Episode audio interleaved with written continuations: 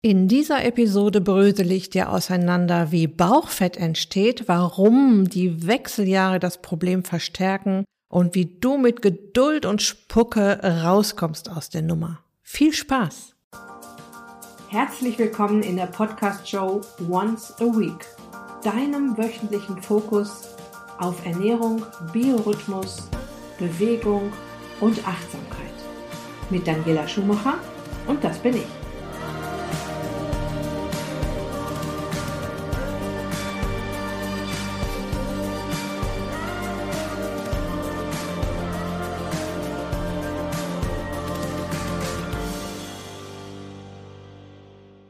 Ja, Beiträge auf Social Media und in Frauenmagazinen überschlagen sich aktuell zum Thema Abnehmen, was ja auch ganz klar ist, zu keiner Zeit des Jahres sind wir Menschen und vor allem wir Frauen so motiviert, etwas zu verändern, die Kehrtwende zu machen, wie zu Beginn eines neuen Jahres. Und tatsächlich ist es bei mir überhaupt nicht anders. Ich liebe diese Zeit zwischen den Jahren, sagt man ja, zwischen Weihnachten und Neujahr. Da setze ich mich auch hin und schaue, welche Gewohnheiten gibt es, die ich gerne abstellen möchte, welche neuen Gewohnheiten dürfen dazukommen.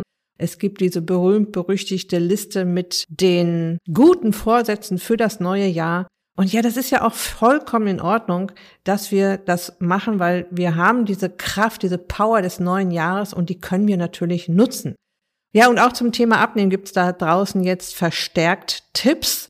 Bei ganz vielen rolle ich allerdings die Augen, weil Laien, also Frauen, die sich nicht den ganzen Tag mit den Mechanismen des menschlichen Körpers auseinandersetzen können, doch sehr durcheinander gebracht werden. Da wäre zum Beispiel das immer wieder durchgekaute Thema, du musst Kalorien zählen, sonst nimmst du nichts ab und du darfst keine Fette essen, das geht dir auf die Hüften.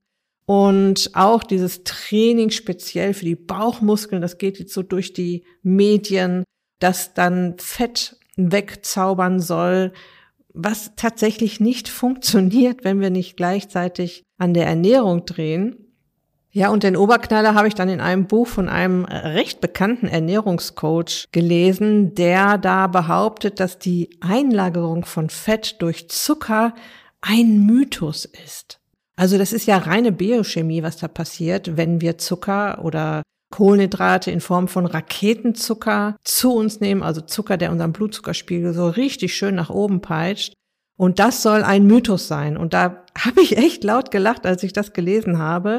Und habe so bei mir gedacht, also mit der Physiologie des Menschen hat der sich auf jeden Fall noch gar nicht beschäftigt oder hat auch vielleicht keine Lust, sich damit zu beschäftigen, keine Ahnung. Tatsächlich sind das ja alles Abläufe, die seit rund zwei Millionen Jahren in unserem Körper jeden Tag passieren. Es macht mich dann auch jeweils ein bisschen fassungslos, wenn solch ein Mist verbreitet wird und es wundert mich dann auch gar nicht mehr, dass ich in meinen Gruppen oder auch Einzelcoachings zunächst mal ein paar riesige Missverständnisse aus den Köpfen meiner Schützlinge kriegen muss. Okay, in der vorletzten Episode ging es um die nicht alkoholische Fettleber, die ja eine Menge mit dem Bauchumfang zu tun hat. Heute soll es darum gehen, wie der Speck überhaupt in den Bauchbereich kommt. Und lass uns dafür heute zunächst mal den Unterschied zwischen ein bisschen Speck auf den Rippen und dem gesundheitlich schädlichen Bauchfett auseinanderbröseln. Bauchfett ist tatsächlich nicht gleich Bauchfett. Grundsätzlich kannst du zwischen dem subkutanen und dem viszeralen Bauchfett unterscheiden. Das subkutane Bauchfett befindet sich direkt unter der Haut. Das viszerale Bauchfett liegt tief im Bauch und hat sich rund um die Organe angesammelt. Der offensichtliche Speck auf den Hüften nervt uns natürlich und macht uns schlechte Laune, wenn die Lieblingsjeans zum Beispiel plötzlich nicht mehr passt. Doch richtig Sorgen machen dürfen wir uns um das viszerale Bauchfett im Inneren unseres Körpers, weil zu viel Bauchfett sich entzünden kann. Je mehr Fett sich im Bauchraum ansammelt, desto höher ist die Wahrscheinlichkeit einer entzündlichen Reaktion, ausgelöst durch die Tatsache, dass der Raum für Fettzellen im Bauch begrenzt ist. Es wird schlichtweg zu eng für all die Fettzellen im Bauch und das führt dazu, dass Fettzellen zu wenig Sauerstoff abbekommen. Und eine ausreichende Sauerstoffversorgung für Zellen und Gewebe ist total wichtig, unerlässlich. Wenn Fettzellen nicht genügend Sauerstoff abkriegen, schalten sie um auf einen sogenannten anaeroben Stoffwechsel, also ein Stoffwechsel ohne Sauerstoff. Das heißt, es wird jetzt Energie produziert, allerdings ohne Sauerstoff. Und dieser anaerobe Stoffwechsel kann zu einer erhöhten Bildung von Molekülen führen, die als reaktive Sauerstoffspezies bekannt sind. Und die können in hoher Anzahl Zellen verletzen und eben dann auch Entzündung auslösen. Und du weißt ja schon, was passiert, wenn irgendwo Alarm ist im Körper. Durch die Entzündung wird das Immunsystem alarmiert und herbeigerufen, damit es die geschädigten Zellen entfernt und den Heilungsprozess einleitet. Wenn der Stress, den die Fettzellen durch den Sauerstoffmangel haben, anhält, werden diese Abläufe chronisch. Und die Situation spitzt sich zu, wenn immer mehr Bauchfett hinzukommt. Das eine führt zum anderen. Das entzündete Fettgewebe kann zu einer Insulinresistenz führen, die dann zu Diabetes Typ 2 führt. Und die Diabetes Typ 2 kann in der Folge zu Herz- und Kreislauferkrankungen führen, die dramatisch enden können. Und das passiert, weil ein erhöhter Blutzuckerspiegel eine häufige Reaktion auf Entzündungsprozesse im Körper ist. Ja, der Körper setzt jetzt vermehrt Insulin ein, um mit dieser Stresssituation umzugehen. Also die Stresssituation ist die Entzündung und das begünstigt die Entstehung einer Insulinresistenz. Durch die Entzündung ist das Immunsystem also gezwungen, kontinuierlich zu reparieren, was zu einem chronischen Stresszustand im Körper führt. Stress entsteht also nicht nur über eine viel zu volle To-Do-Liste oder eine trubelige Weihnachtszeit, sondern durch Entzündungsprozesse im Körper, die dir vielleicht gar nicht bewusst sind. Vor allem deshalb, weil dein Körper vieles eine ganze Weile für sich allein ausmacht. Die oberflächlichen Speckröhrchen sind dagegen eher harmlos. Der Körper speichert jetzt zwar Fett, doch das greift nicht in den Stoffwechsel ein. Kurze Zusammenfassung bis hierher. Subkutanes Fett lagert sich am Bauch oder auch an Beinen, Po und Hüften an. Viszerales Fett tief im Bauchraum. Das oberflächliche Bauchfett ist, was deine Gesundheit betrifft, eher harmlos und das Fett im Bauchraum kann sich entzünden und jede Menge Befindlichkeitsstörungen und auch Krankheiten fördern. Du kennst was die Fettverteilung betrifft, sicher auch die Begriffe Apfel- und Birnentyp. Beim Unterhautfettgewebe lagert sich das Fett eher birnenförmig an Beinen, Hüften, Po und Bauch an. Beim Apfeltyp lagert sich immer mehr Fett im Bauchraum an, so lange bis es den Bauch sichtbar hervortreten lässt.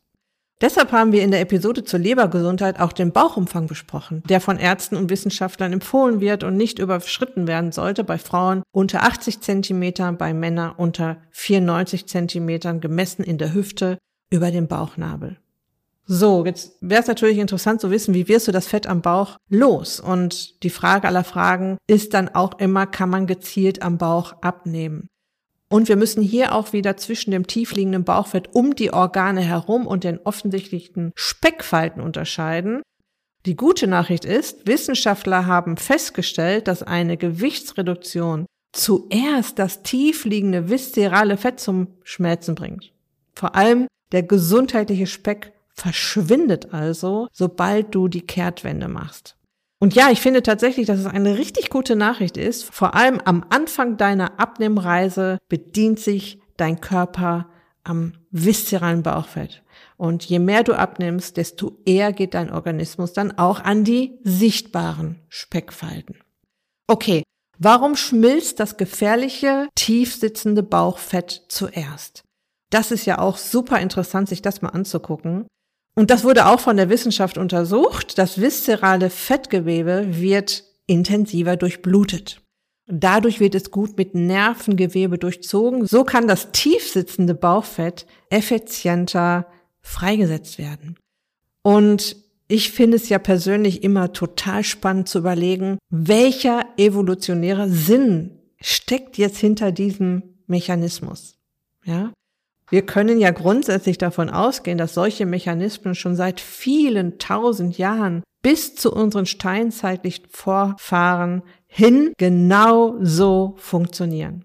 Es sieht so aus, als ob der Körper die aufgenommene Energie zunächst im Bauchraum deponiert, um sie bei Bedarf schneller wieder freisetzen zu können. Das bedeutet, dass unser tiefer liegendes Bauchfett sowas wie eine schnell verfügbare Notreserve ist bzw. war und der Speck, der darüber liegt, eher ein langfristig angelegtes Depot für schlechte Zeiten.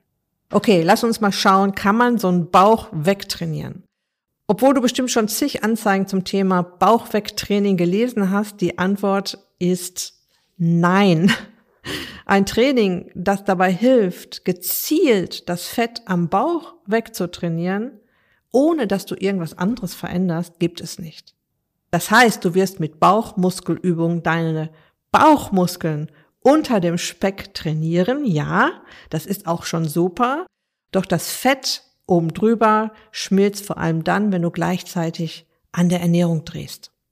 Und auch hier trickst dein Körper dich zunächst aus. Zuerst schnappt er sich das Fett an den Stellen, die ihm als Reserve nicht wichtig sind. Gesicht, Hals, Oberarme, Brust, Hüften, Po und Oberschenkel. Der Bauch ist und bleibt, wie in alten Zeiten, der Lieblingsspeicherort für den Energiebaustein Fett.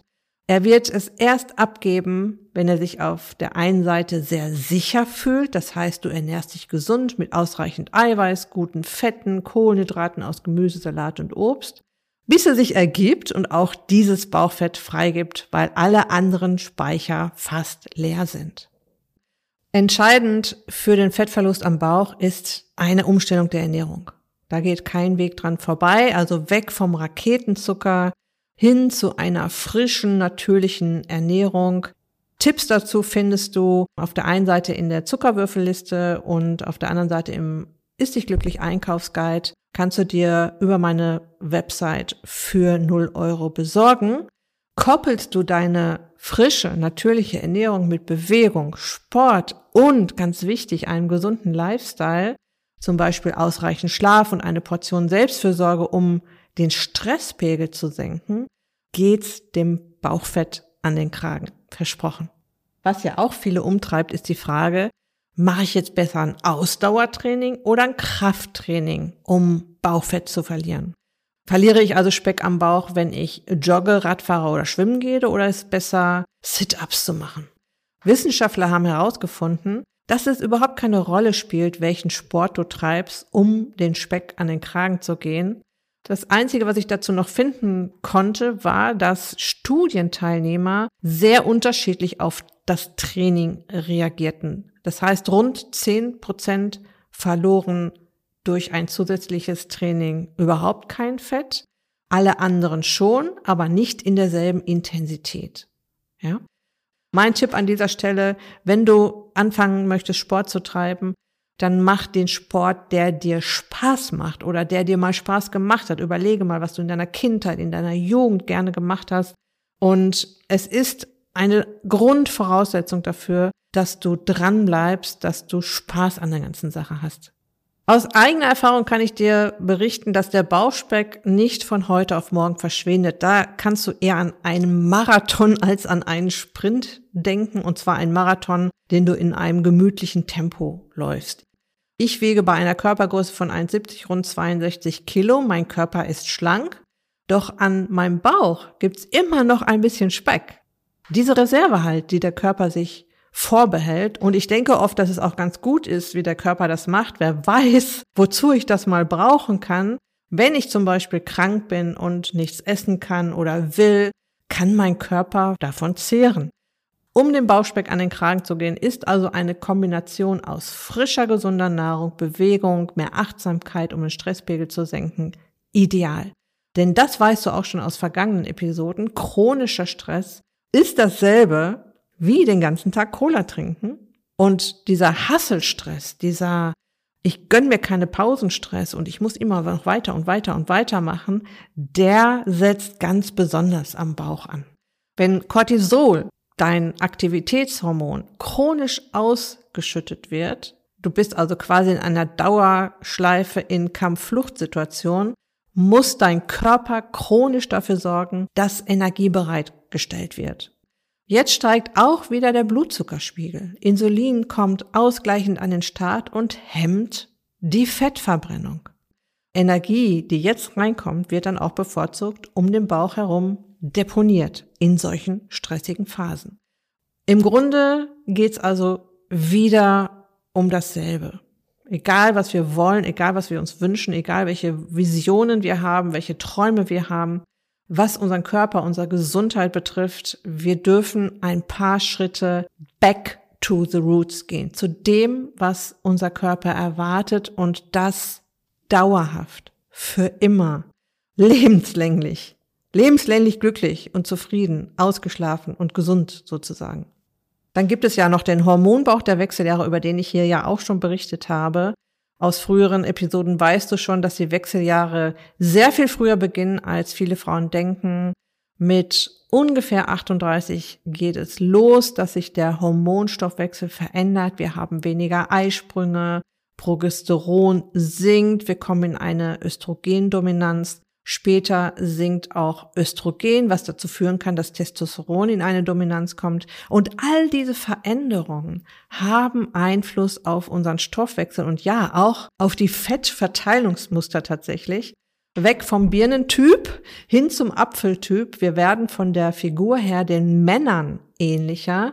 Was hier super interessant ist, vorm Start der Wechseljahre fördert Östrogen die Aktivität von Enzymen, die zur Mobilisierung von Fettsäuren aus dem Fettgewebe beitragen, also Fettmoleküle abbauen. Und mit dem Rückgang von Östrogen wird dieser Prozess natürlich gehemmt, was zu einer veränderten Fettverteilung führt, insbesondere mit einer Zunahme von Bauchfett, was mir ja auch ganz viele Frauen berichten, die zu mir ins Coaching kommen. Ja, das ist eine ganz fiese Nummer, das mit dem Hormonbauch. Bedeutet aber auch, dass du ein klein wenig Bauch auf die Wechseljahre schieben kannst.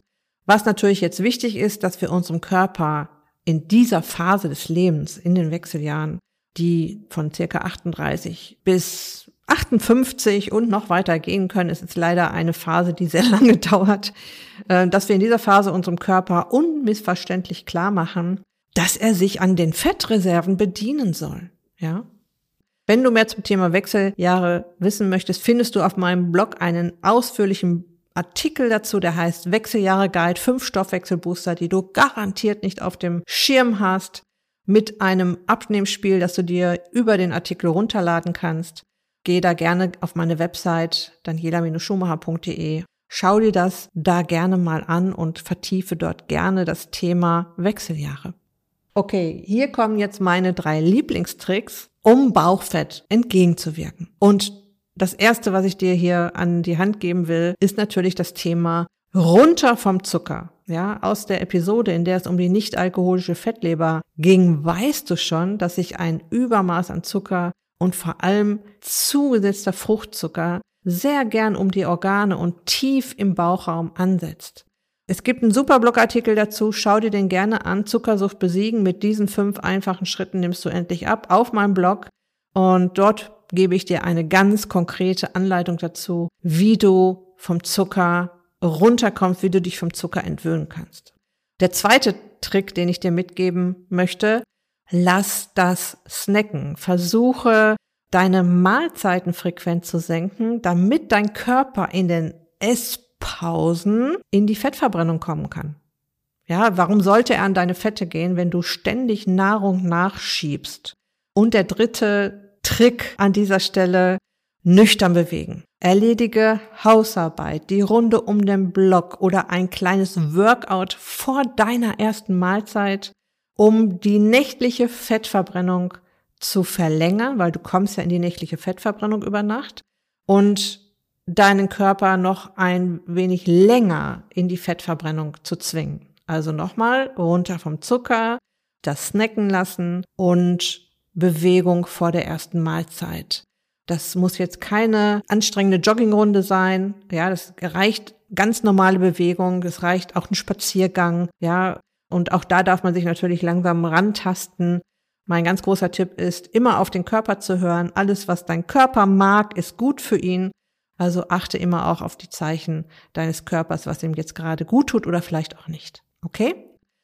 Okay, zum Schluss noch ein Hinweis in einer Sache. Nicht, dass du das verpasst. Die Türen zum Ist dich glücklich Wintercamp, die öffnen Anfang des Jahres für meine Frühbucherinnen. Ja?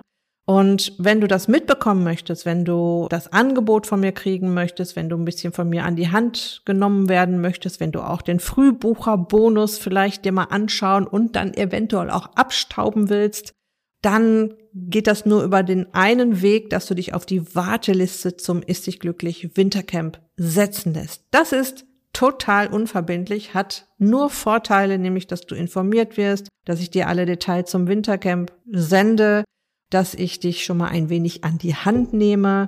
Du bekommst auch eine Einladung zu einem Webinar Anfang des Jahres.